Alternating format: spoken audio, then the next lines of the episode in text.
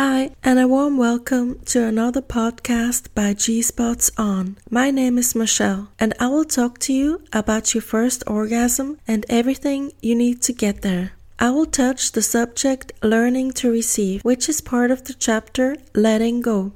Receiving is something that is deeply feminine and part of your nature. It allows you to express your femininity. Receptivity causes you to be soft and open. It makes you attractive. It connects you with your true self and unlocks your resources. What keeps you from allowing yourself to receive? The feminine is assigned to nurture and give. Maybe this part of yourself was overemphasized in your upbringing and you were continuously guided towards giving. This is due to the misguided and twisted interpretation of a woman's purpose in society. The interplay between give and take is often misunderstood. I will explain to you how give and take are intertwined and how you may nurture your relationship through receiving. Isn't this wonderful? Imagine your partner wants to spoil and pamper you. Maybe he would like to give you a massage, gently stroke your body, or caress your intimate areas with his hands or mouth. Will you receive it? You may find it difficult to do so, especially when going through a time you may not be able to give anything back. For that reason, you prefer to go easy on your partner and reject him. Let's take on a new perspective when it comes to receptivity. That is, that you actually give through it. Yes, you have heard right. By receiving, you will nurture your relationship. You allow your partner to make a difference in your life and open yourself up. Opening yourself up will bring you closer to Him. You allow Him to be close to you and be reassured that He is welcome in your life.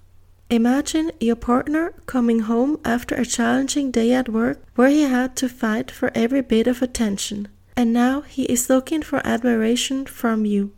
You allow him to lay back emotionally and to experience acceptance. Being received by you lets him know that he is accepted by you. You let him know that you need him, regardless of the result. As long as you're happy, he will be happy as well. And he was able to contribute to your happiness. No one is left out. Maybe you assume that your partner will feel a burden by taking care of you. It could be that life has placed many burdens on you and that you perceive your daily chores as burdens. Maybe you are the one who always comes last, even if you are tired. You just smile, but your partner perceives your exhaustion and feels the need to help you out, solve your problems, and make himself useful.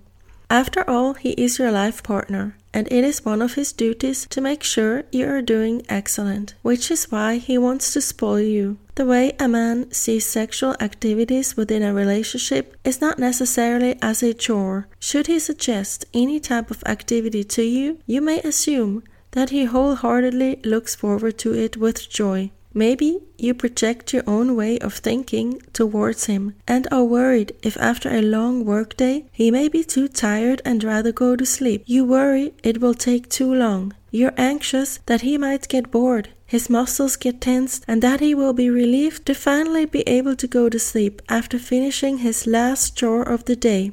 You would expect him to feel relieved of having accomplished this last chore and be able to rest for a while without being bothered. Have you ever felt that way?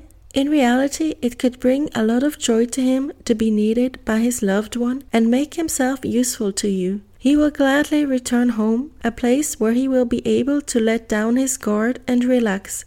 Maybe he will not even think of anything while he caresses you and fully dive into the experience.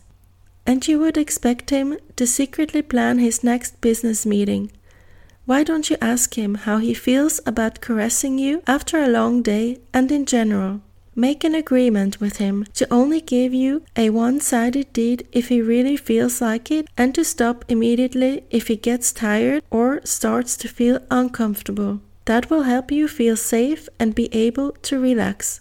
Being taken care of allows you to give something to yourself. Men enjoy self confident women who value themselves. If you enjoy a particular type of pleasure and you receive it, you will be revitalized and have a fresh start into your next day. Again, receptivity is feminine and femininity makes you attractive for your partner. And now that we have looked at receptivity from the perspective of giving while receiving, that you nurture your partner, that he may feel good about himself because he was able to pleasure you, that he is capable, that he provides a certain effort for you. Also, that you allow him to get to know you and explore your body, that he may be part of you. That is how you overcome challenges as a couple. Maybe not everything will work right away, and this will strengthen your communication in general.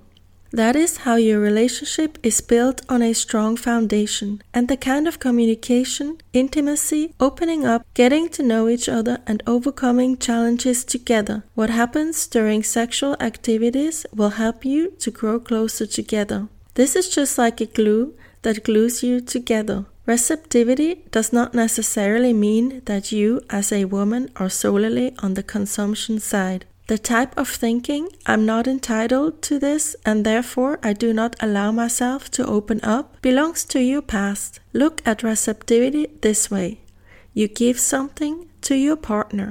It is a gift because you are a gift, and that is part of being a woman. Thank you for listening and stay blessed.